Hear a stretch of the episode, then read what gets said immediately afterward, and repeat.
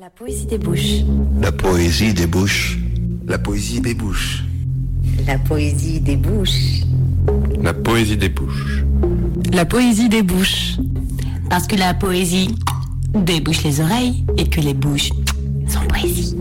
Un vendredi sur deux, de 14h à 15h, la poésie débouche toujours les oreilles. Un vendredi sur deux, de 14 à 15h, la poésie débouche vos petites oreilles. Un vendredi sur deux, de 14h à 15h, la poésie débouche. Parce que la poésie débouche les oreilles et que les bouches sont poésie. La poésie débouche, la poésie débouche. Mais pourquoi la poésie débouche Bah, parce que la poésie débouche les oreilles et que les bouches sont poésie. Ah,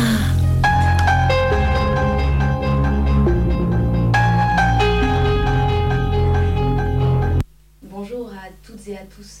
Bienvenue dans cette deuxième saison de la Poésie des bouches. L'émission où s'aventure la littérature. Ravi de vous retrouver ce vendredi pendant une heure sur les ondes de Radio Canu.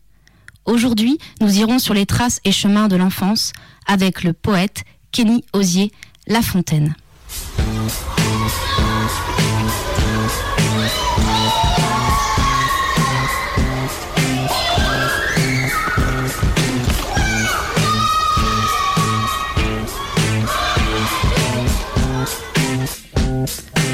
L'enfance. Avant l'adolescence, premières années de nos vies. L'enfance, cette part de nous naïve, innocente, cette part de simplicité, de doux, tendre, pur. L'enfance des enfances, des filles et des garçons, des cours d'école, des jeux, des joues, des bisous, des cauchemars, des rêves. L'enfance est un tel quand nous grandissons. L'âge adulte nous demande-t-il de quitter l'enfant que nous sommes, de lui lâcher la main? Pour être plus mature, plus solide, plus fort, plus méfiant, surtout moins candide. Gardons-nous au contraire cette part d'enfance au plus profond de nous, et ce toute notre vie. L'enfance, un moment de notre construction qui nous accompagne. L'enfant que nous avons été n'est-il pas toujours collé à notre peau? Les souvenirs d'enfance, et puis ces instants aussi où nous nous sentons redevenir enfants, en amour, en amitié, en amour, en amitié. Pour commencer, je vais lire un extrait de Christophe Tarkost, extrait de son œuvre Pan. Les enfants qui font l'amour sont nus, nus et blancs. Les nuages s'avancent, ils flottent, ils se laissent aller, n'ont pas de soutien, ils ne sont pas soutenus, ils flottent sans arrêt, sans soutien. Les nuages s'avancent, changent, ne vont pas quelque part, avancent, ils ne s'appuient pas sur la terre, il flotte, il flotte dans le ciel. Il y a des places blanches, il y a des places bleues, il y a des trouées. Les nuages laissent des trouées, laissent des mouvements. Les nuages ne touchent pas terre. Les enfants grandissent, sont longs. Les nuages sont visibles, tous les nuages sont visibles.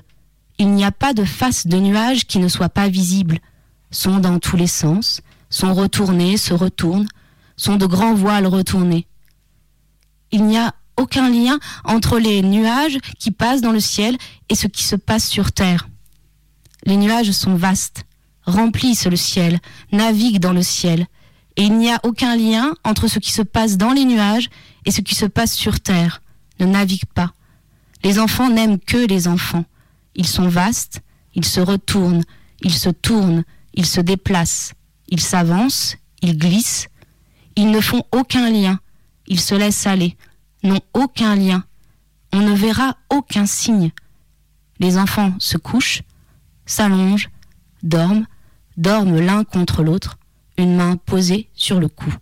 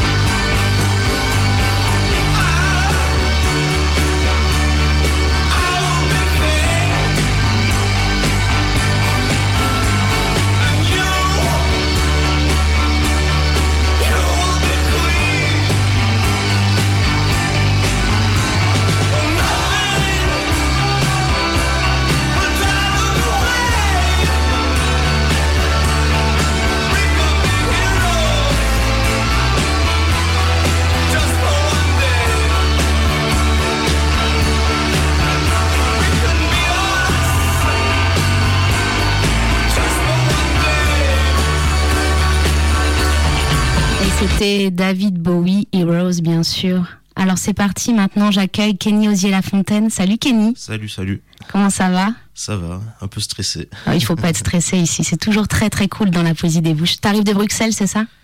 Ouais, je suis arrivé hier soir. Ah Bon, bah, bienvenue à Lyon que, tu- que, tu connais, que tu connais bien. On va pas raconter ta vie ici, mais quand même, je vais te présenter pour les auditeurs.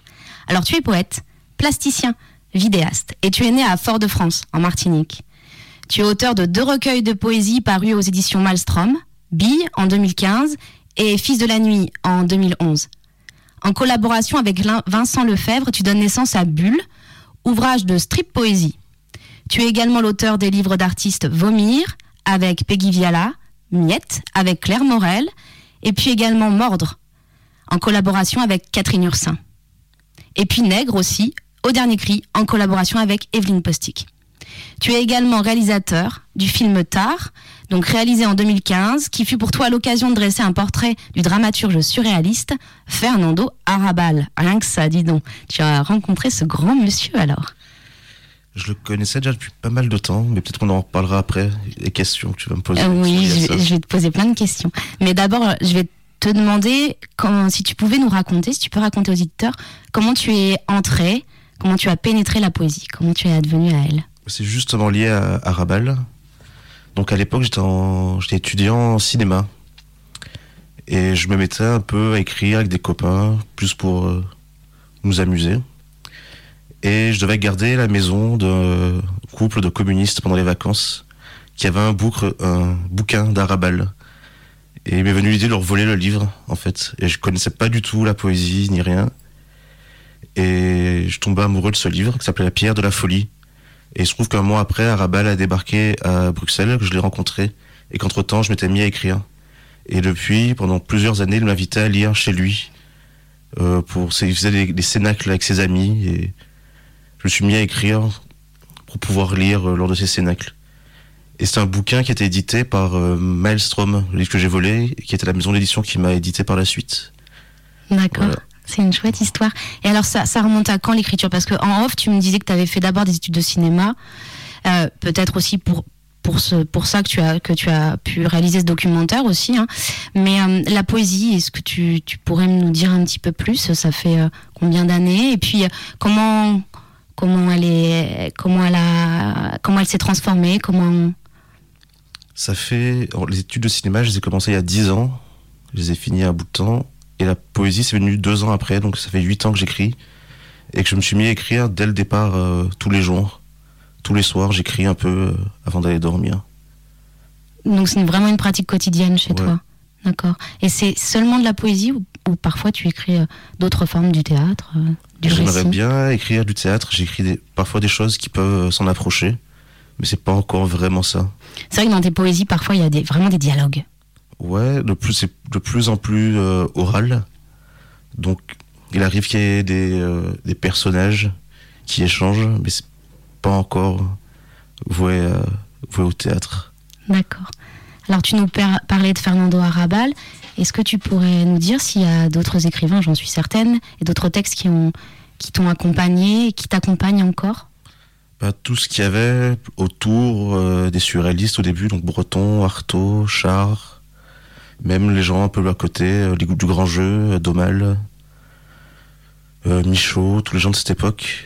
Puis après, je me suis beaucoup intéressé aux Américains, aux beatniks, à Ginsberg, Burhoff, des gens plus anciens comme Faulkner, Carver, euh, euh, Brotigan.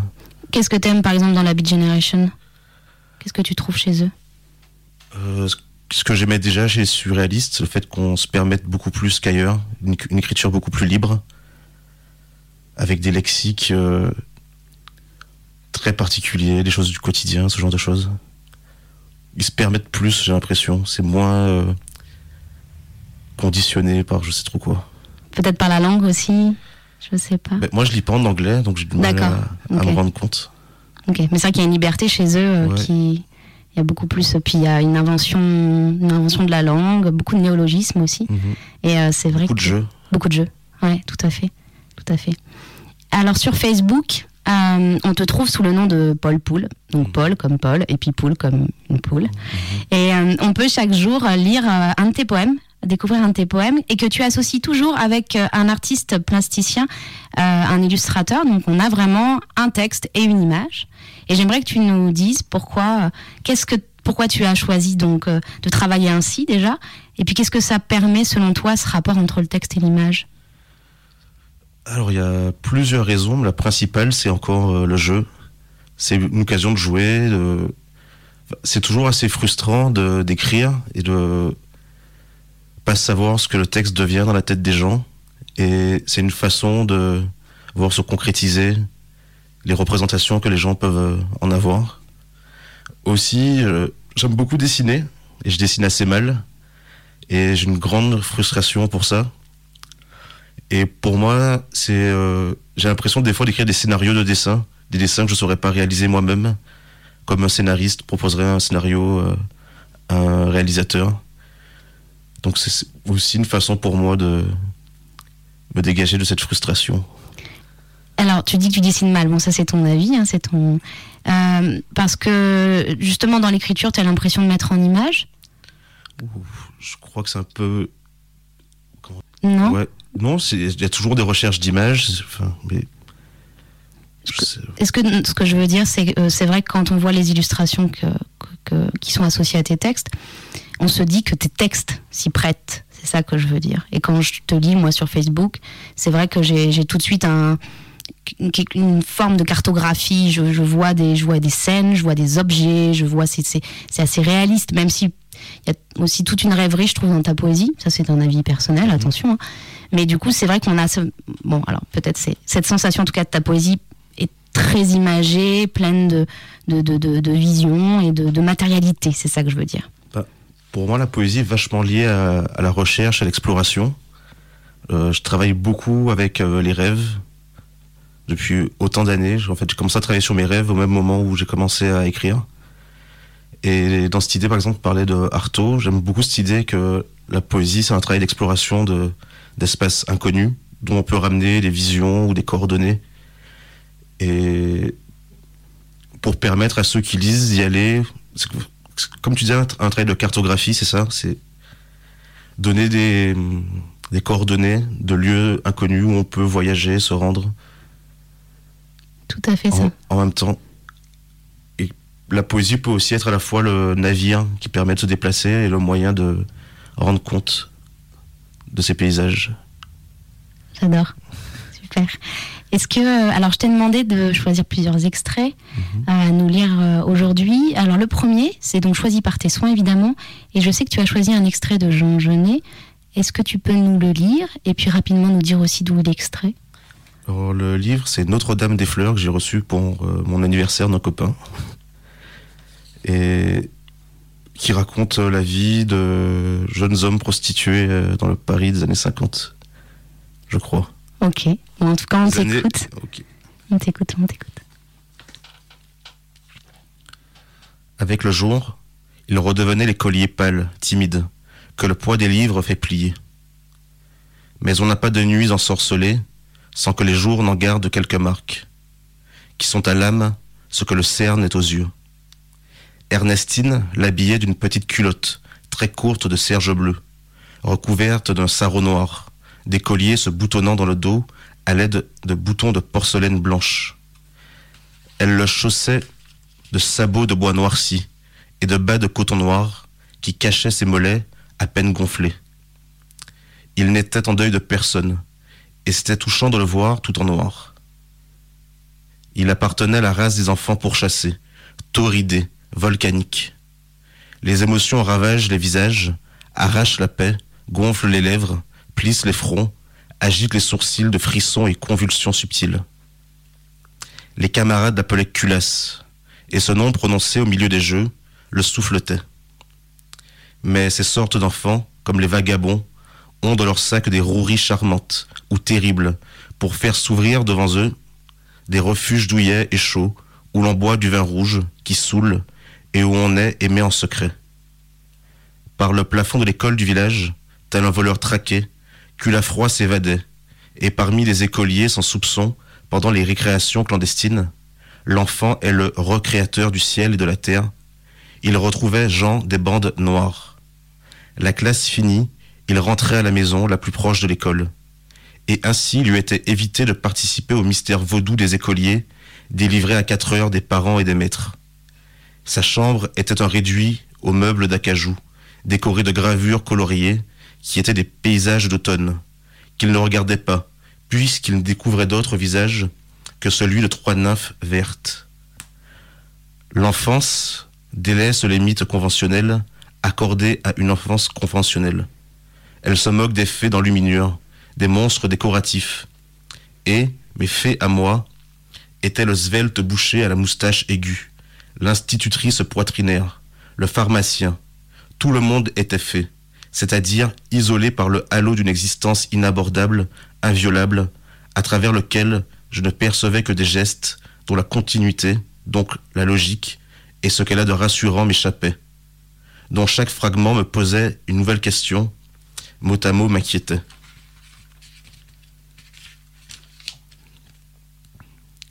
Des capitales surgissaient au milieu de son enfance sablonneuse, des capitales comme des cactus sous le ciel, des cactus comme des soleils verts, rayonnant de rayons aigus, trempés de curare.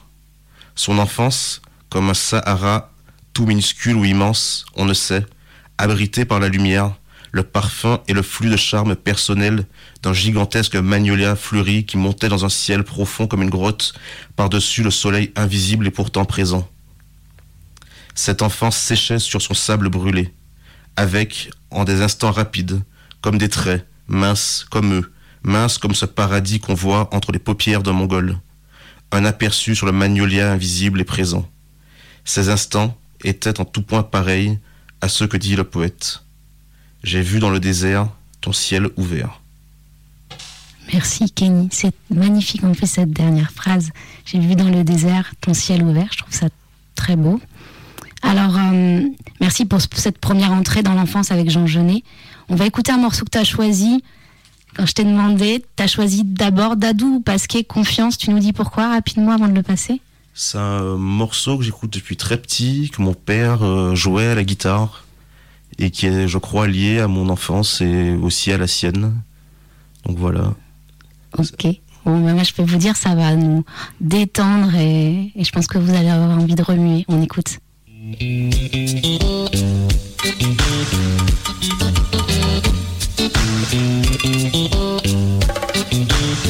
you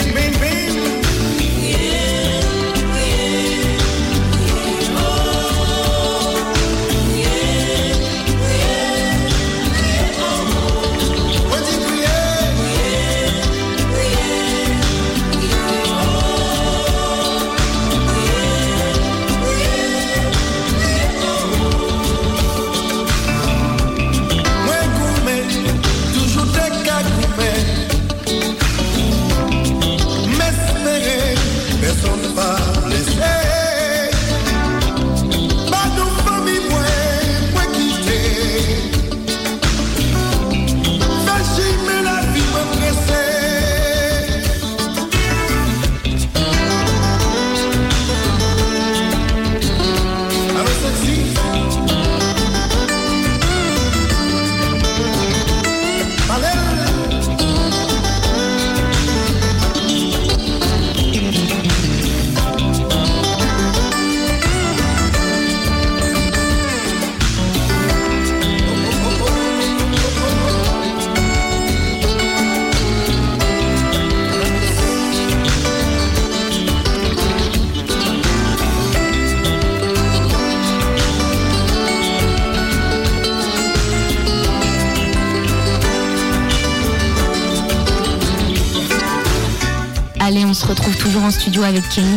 Alors Kenny, euh, merci déjà pour cette chanson. Maintenant, on va vraiment plonger avec toi dans l'enfance. Donc, je t'ai invité autour de ce thème. C'est pas pour rien, c'est parce que je, je, te lis beaucoup et tu as écrit de nombreux textes sur l'enfance, liés aux souvenirs, aux sensations, aux paysages. Et j'aimerais savoir quel rapport tu entretiens justement avec l'enfance, peut-être ton enfance aussi. Alors, déjà, euh, j'ai l'impression que l'enfance, c'est quelque chose qui n'existe pas. Et euh, comme beaucoup de choses, comme euh, Dieu, euh, quoi d'autre, la mort, sont des choses qui nous permettent de rêver en partant de choses impossibles. L'enfance comme le paradis, une sorte de paradis perdu qui n'a peut-être jamais existé, qu'on fantasme et qui nous permet de croire à un monde de tous les possibles. Donc plus un, un, mythe peut-être aussi. Jeunet, il disait, il parlait de mythe dans son texte là que tu nous as lu. Ouais, c'est. On a souvent. Les enfants ne parlent pas d'enfance, il me semble. C'est un mot d'adulte pour parler de. On a l'enfance, c'est l'époque où on a l'impression où tout est permis, de crier, de baver, de geindre, de se plaindre, de rêver. Et souvent, on a l'impression que ces choses nous sont retirées, sûrement qu'on ne les a jamais eues.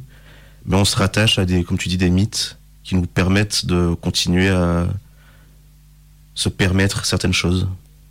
Donc tu penses qu'en en fait on est on est toujours des enfants? Enfin on, on l'a jamais été. on l'a jamais été? Parce que tu dis tu dis que c'est comme la mort qui n'existe enfin qui n'est pas euh, j'aimerais que tu expliques un petit peu plus cette idée de, de, de, de c'est presque du, néant en fait dont tu parles. Enfin de quelque chose que l'enfance n'est pas, l'enfance n'est rien, l'enfance n'existe pas. Bah, c'est un lieu où, à partir duquel on peut tout se permettre, tout inventer. Par exemple, quand dans mes textes je parle d'une enfance, je raconte pas forcément la mienne, je prends des bribes de mon enfance et j'invente beaucoup en réalité. Ça me permet, en parlant avec la voix de l'enfant, de, de crier, de dire des choses naïves, de dire des insultes, de, de dire des choses qui n'ont pas de sens, des choses rêvées. C'est une voix qui est, je trouve, intéressante pour se permettre des choses.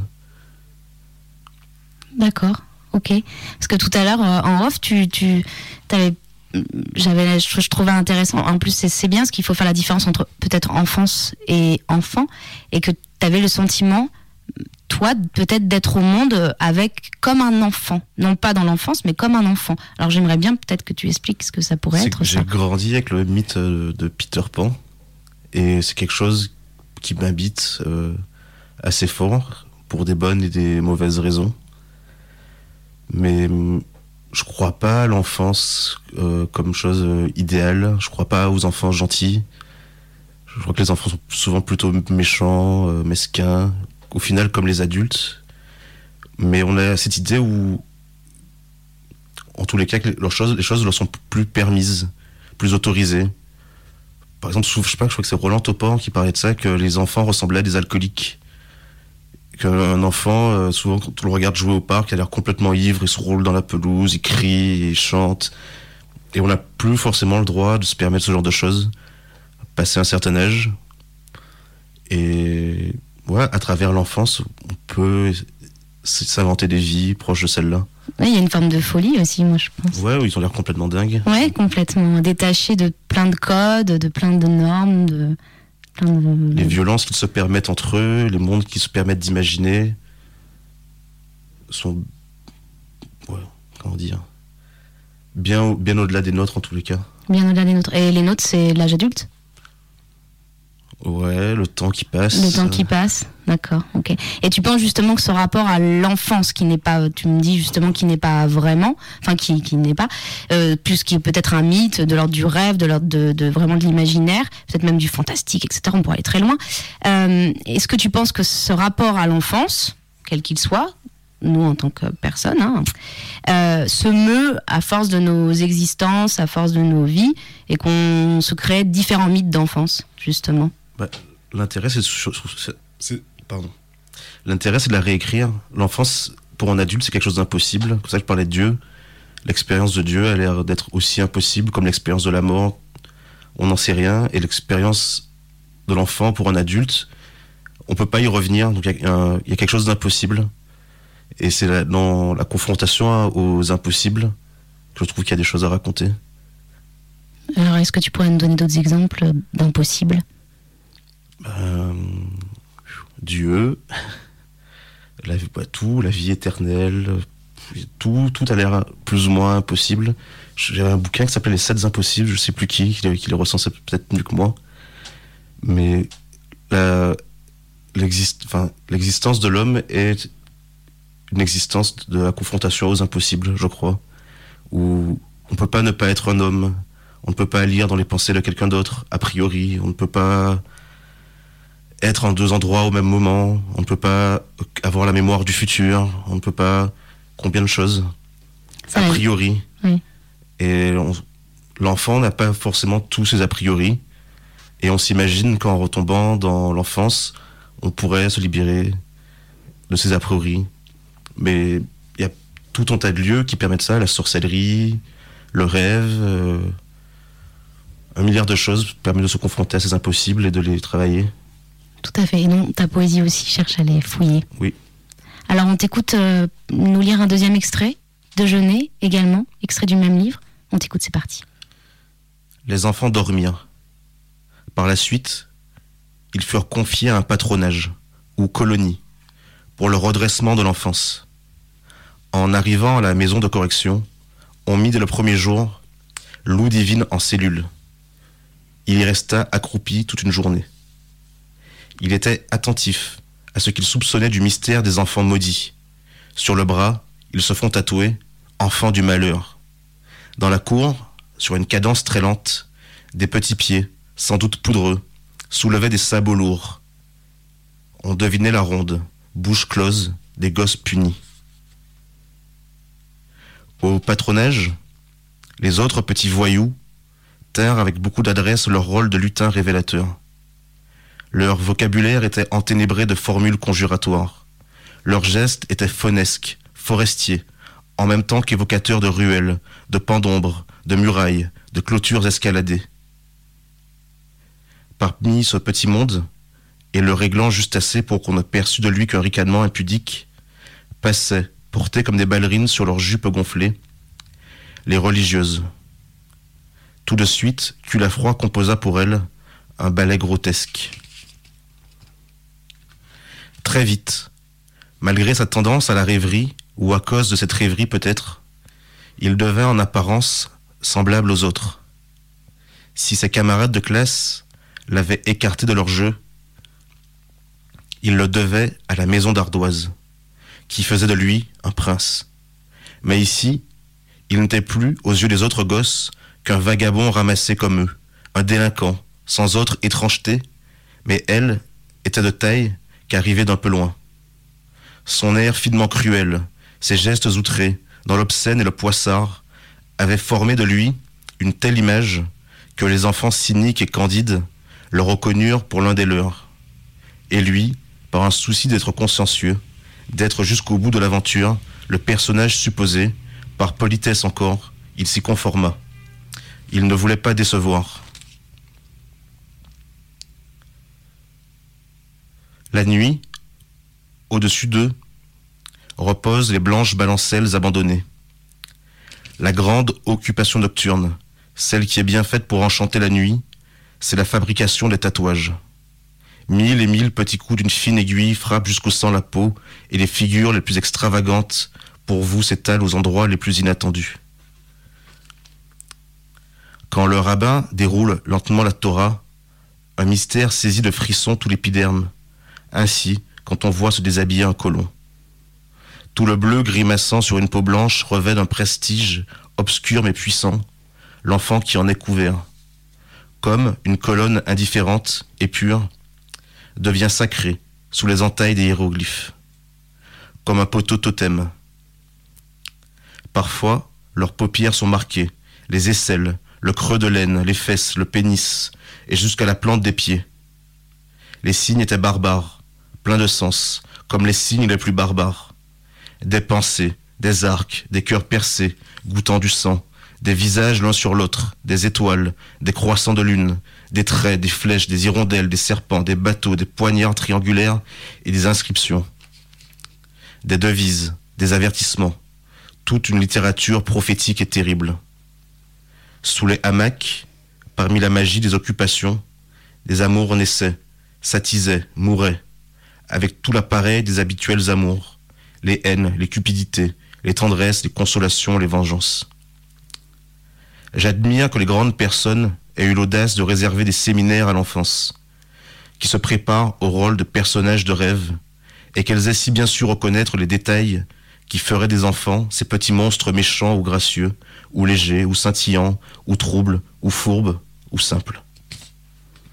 Merci Kenny. Alors on va su- poursuivre avec une musique que tu as choisie, celle de Guedalia Tazartes, Un amour si grand qu'il nie son objet. Je te laisse reprendre ta respiration et boire un peu d'eau, c'est important. Pourquoi cette chanson, Kenny? Euh, pour l'angoisse. Pour l'angoisse, alors dis-moi un peu plus, avant de me, tu me balances pas comme ça, angoisse. C'est un peu puis... ce que raconte un peu Jeunet ici. La première chanson, par exemple, était très joyeuse. Mhm. Et l'enfance, je crois, est fait de ces deux sentiments, une sorte de joie insouciante et d'angoisse euh, profonde qui se mêlent. C'est vrai ça. Voilà, Donc là maintenant, on va dans l'angoisse profonde. j'espère.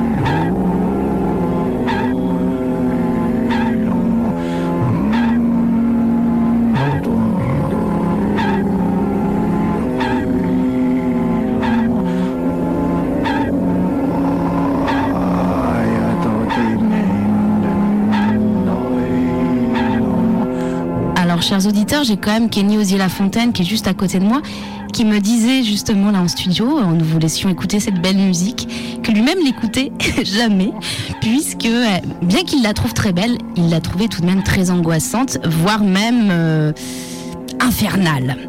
Alors, avant de retourner, de retrouver pardon Kenny Osier Fontaine, je vous fais découvrir un poète, Michael Berdugo à qui j'ai demandé un texte pour cette émission, un texte intitulé Cannibale. C'est une forme de conte-poésie pour petits et grands. Nous pouvons imaginer une faune, une flore et un personnage entre des plantes, des fruits. Nous sommes en aventure poétique. Nous pouvons y dresser un paysage, des visages. Je vous laisse découvrir la voix de Michael Berdugo, qui est une des plus belles voix que j'ai découvertes cette année. Écoutez. Avaler la jambe le muscle, le tendon, tendre l'autre joue. Pour qu'elle soit bouffée comme un air frais où les alligators se narguent, les dents acérées, le ventre gonflé. Par la lune déjà prête, un creux sous la montagne et mon corps est mastiqué appuyé sur le bouton de moustique qui se rabit pour l'hiver, l'automne, l'été. Les branches de l'arbre s'amenuisent et crèvent de chaleur. On avale le nombril de l'autre, on sourit comme des prunes blanches, un assassin sous la couverture, des mots et des verbes avalés par le poète. Le Seigneur tombe dans les bras de Dieu béatification des pieds, des jambes qu'on resserre à table. Un trouble de l'intention fait que les étoiles scintillent dans les poumons du maître à penser. Une écume de ciel et sur mes pieds, des jeux et des écrevisses s'installent dans mon gosier.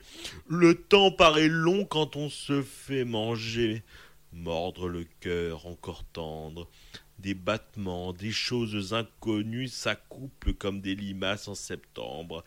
Un tableau où est décrit le corps humain et les étudiants roulent des yeux, des pupilles éphémères dilatées comme au grand soir. Napoléon s'enterre dans la baleine. Tout le monde se mange. Un nain s'associe à un lit pour calciner les dernières ampoules. Je porte en moi la schizophrénie des gens lents, ceux qui mangent des saucisses et des soleils pour atteindre le paradis. Parfois, le vide fait bien les choses. On se lance des regards comme des marteaux et on tombe à la renverse. Un jeune diplomate est à l'ONU. Il dilapide sa chair entre une centaine de pays. Personne ne rentre dans mon pantalon, sauf un jeune dieu pas encore au fait de sa force. Les équinoxes s'encastrent au-dessus des États-Unis. Le président avale un Américain sur deux. Les couples tombent de l'échelle, des ventres creusés à la cuillère. Un chat perce la porte, les jambes encore nues de la nouvelle Miss Monde sont pleines de saumon et de raies qui se narguent. Se faire mordre par une sirène et coopter les loups est ma grande passion. Je ferme le cercueil, les loupes sont côte à côte. Un écusson sur les corps du diable indique qu'il est bien le diable. Tombons dans la tombe à circonférence lunaire. La famille s'installe dans le canapé, on trifouille dans le nombril de l'autre. Des gens se lèvent et tombent. Un creusement de terre et la terre étourdie fait des va-et-vient entre chaque homme. Alors, euh, donc voilà, vous avez écouté Michael Berdugo. Je retrouve Kenny, donc euh, Osier Lafontaine en studio. Alors Kenny, tout à l'heure, on a parlé de l'enfance et l'enfance est plutôt liée au passé, dirons-nous, ou un rapport en tout cas, qu'elle existe ou non. Chacun y trouvera sa réponse, mais on dirait qu'elle est plutôt liée au passé. Et tu as dit tout à l'heure qu'on ne pouvait pas se souvenir du futur. Je trouve que c'est assez juste, hein, cette question du souvenir du futur. Hum, du coup, j'aimerais bien que tu nous dises un petit peu quel rapport tu pourrais entretenir avec le temps futur, l'avenir. Alors euh, déjà cette phrase, je l'ai plus ou moins piqué à Ginsberg dans un de ses livres qui disait Souviens-toi du futur. Et c'est une phrase qui m'a beaucoup accompagné et que j'ai retrouvé, que j'ai développé aussi à travers certains écrits de Materlinck sur le rêve, des rêves prophétiques qui permettent, euh, qui permettraient la connaissance du futur, et encore plus récemment à travers euh, la théorie euh, du temps théâtre de Philippe Cadic. Je sais pas si je, je peux l'expliquer. Explique. Donc Dick explique que le temps va non pas du passé vers le futur, mais du futur vers le passé. Comme au théâtre, c'est-à-dire que les gens sur scène sont en train de jouer le présent, mais c'est pas le passé qui pousse les gens vers le futur, donc vers le dehors de la scène, ce sont les gens qui sont en coulisses, qui se préparent à rentrer, qui poussent les gens du présent à sortir de la scène. Donc c'est le futur qui revient vers nous et qui nous amène dehors. Et dans les rêves, comme en parle bien Materlinck, euh, euh, le, le, temps et la notion du temps et de, sont, compl sont complètement différentes. Et il arrive parfois d'avoir euh, des rêves qui, qui nous donnent l'impression de nous annoncer des choses qui arriveront dans le futur. Tu crois aux rêves prophétiques Je peux raconter un rêve Raconte un rêve. Donc j'ai eu, j'ai fait un rêve il y a pas très longtemps, il y a quelques semaines, où j'étais dans ma maison d'enfance en Guadeloupe avec ma sœur. Et celle-ci avait fait un rêve prophétique dans mon rêve, où euh, des gens devaient euh, prendre d'assaut notre maison. Donc elle euh, m'alertait en me racontant son rêve. Donc je me précipitais vers la porte d'entrée pour empêcher aux assaillants d'arriver, à ces malfaisants. Et en y allant, je me rendais compte, en, me repassant son rêve dans la tête, que le rêve était en fait à l'envers que c'était pas des gens qui, qui essayaient de rentrer, c'était moi en fait, la personne qui se dirigeait vers la porte, qui était la personne dont elle avait euh, prévu l'arrivée. Et il se trouve que le lendemain, je racontais ce rêve à des amis, qu'une dame dans la rue s'est arrêtée pour m'expliquer ce rêve.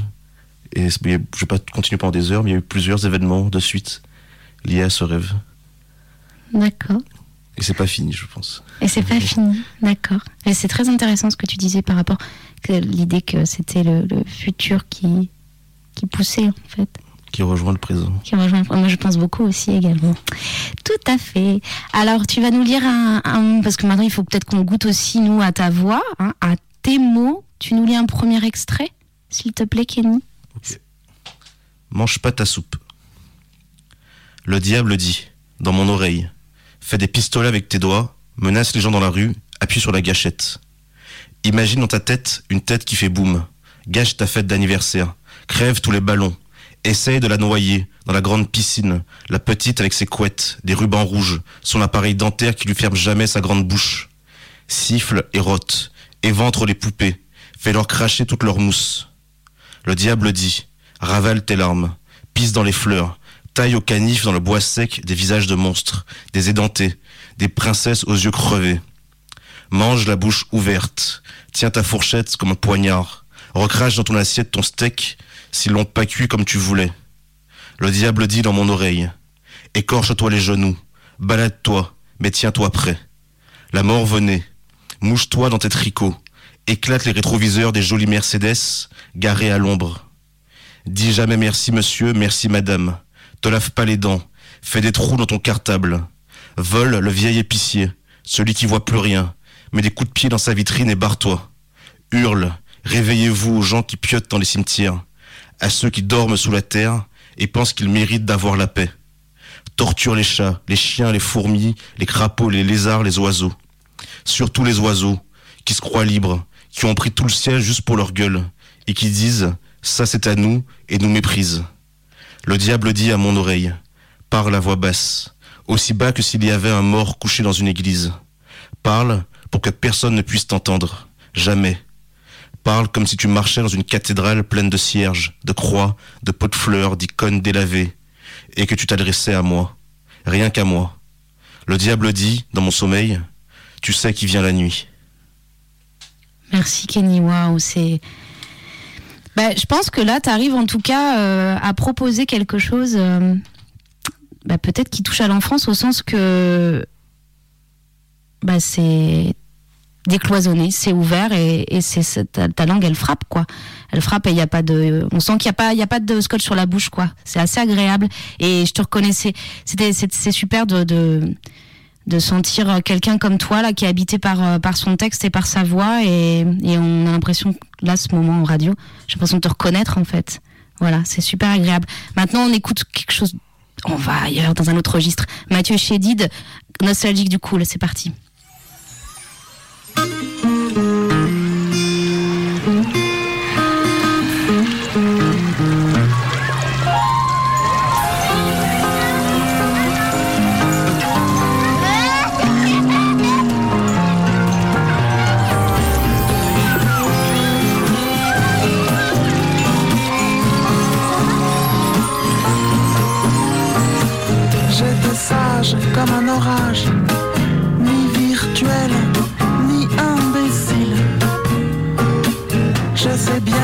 plus de mon âge. Comme tu vois, j'ai l'instinct fragile. À penser à tout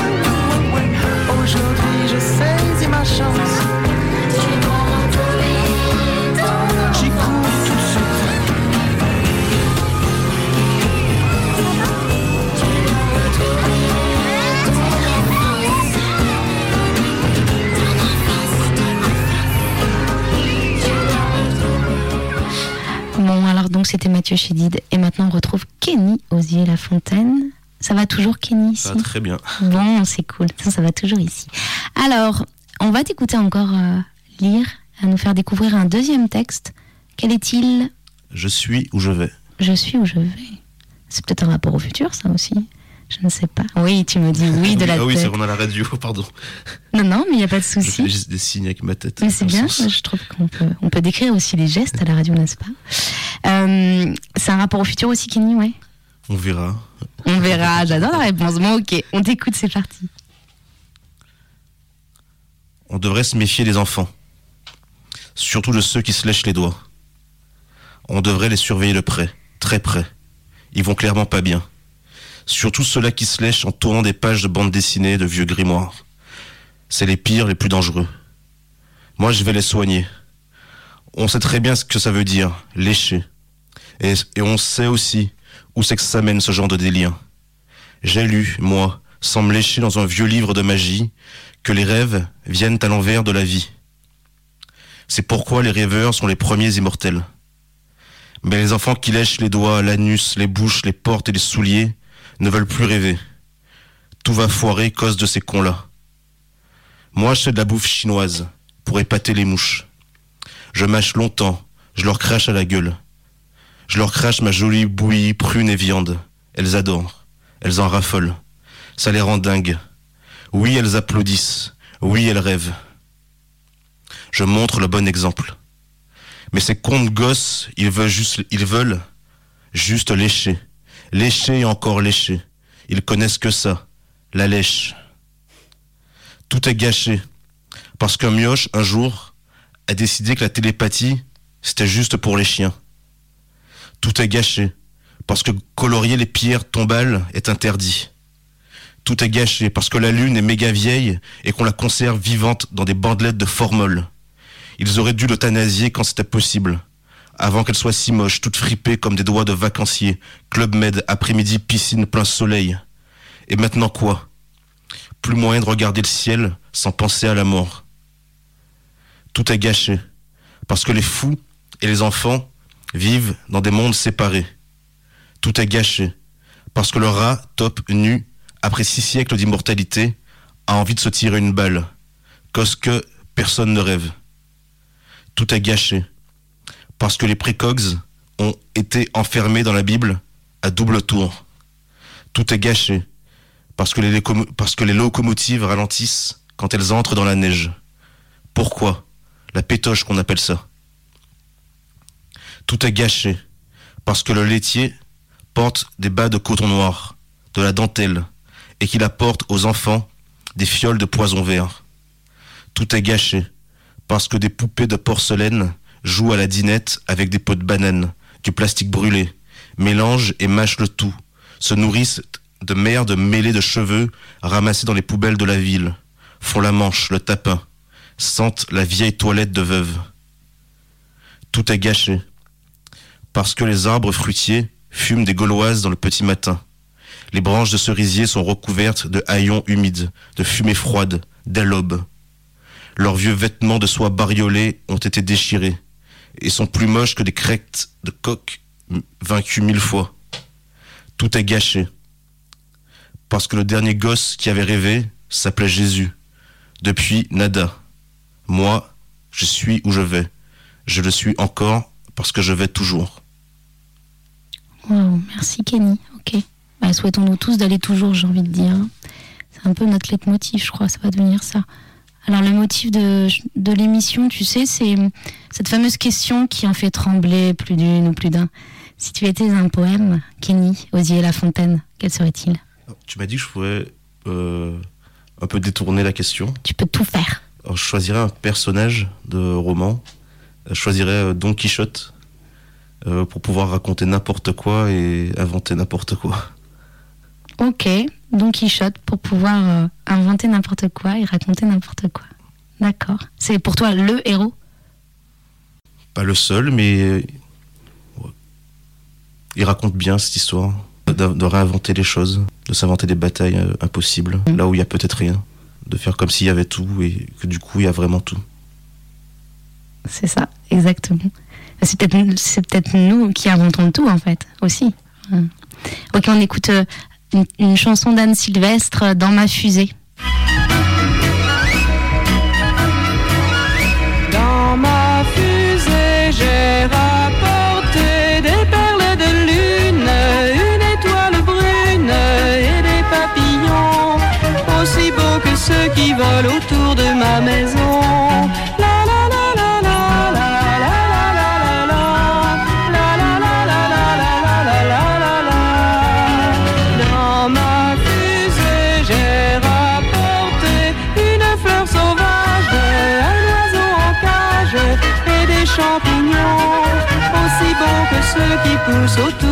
maison.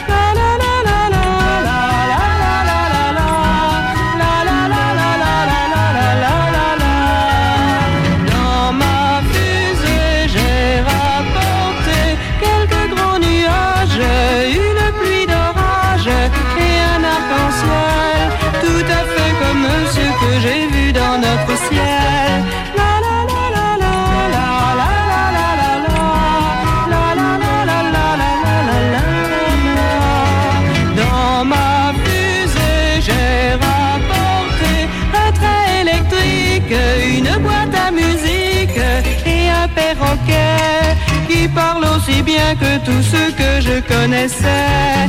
La la la la la la. la.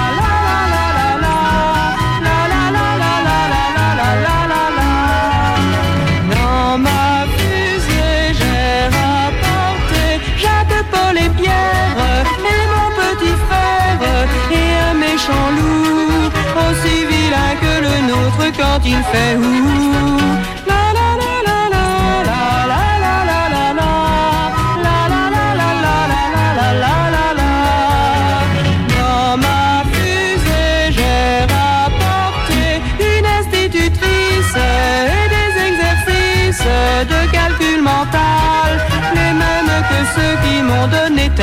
La la la la la la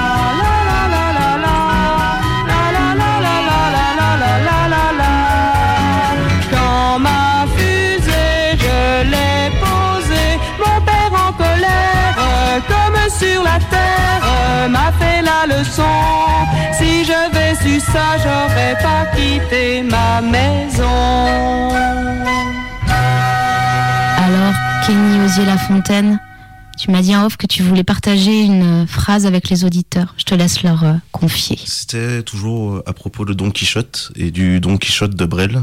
Et Brel avait eu cette phrase où il expliquait, je m'en rappelle bien, la véritable folie n'est-elle pas de vivre la vie telle qu'elle est et non telle qu'elle devrait être?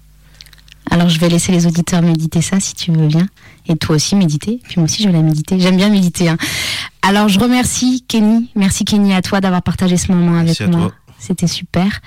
Hum, Je remercie également Mathieu à la régie. Alors la prochaine, c'est le 20 octobre, en compagnie du poète Julien Dabrijon pour une émission autour de la violence.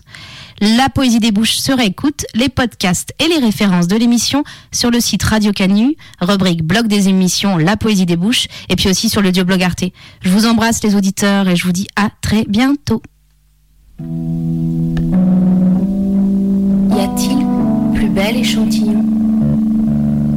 Pour l'être humain, y a-t-il plus céleste que cela? Une voix.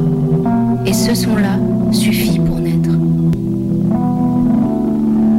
poésie des bouches.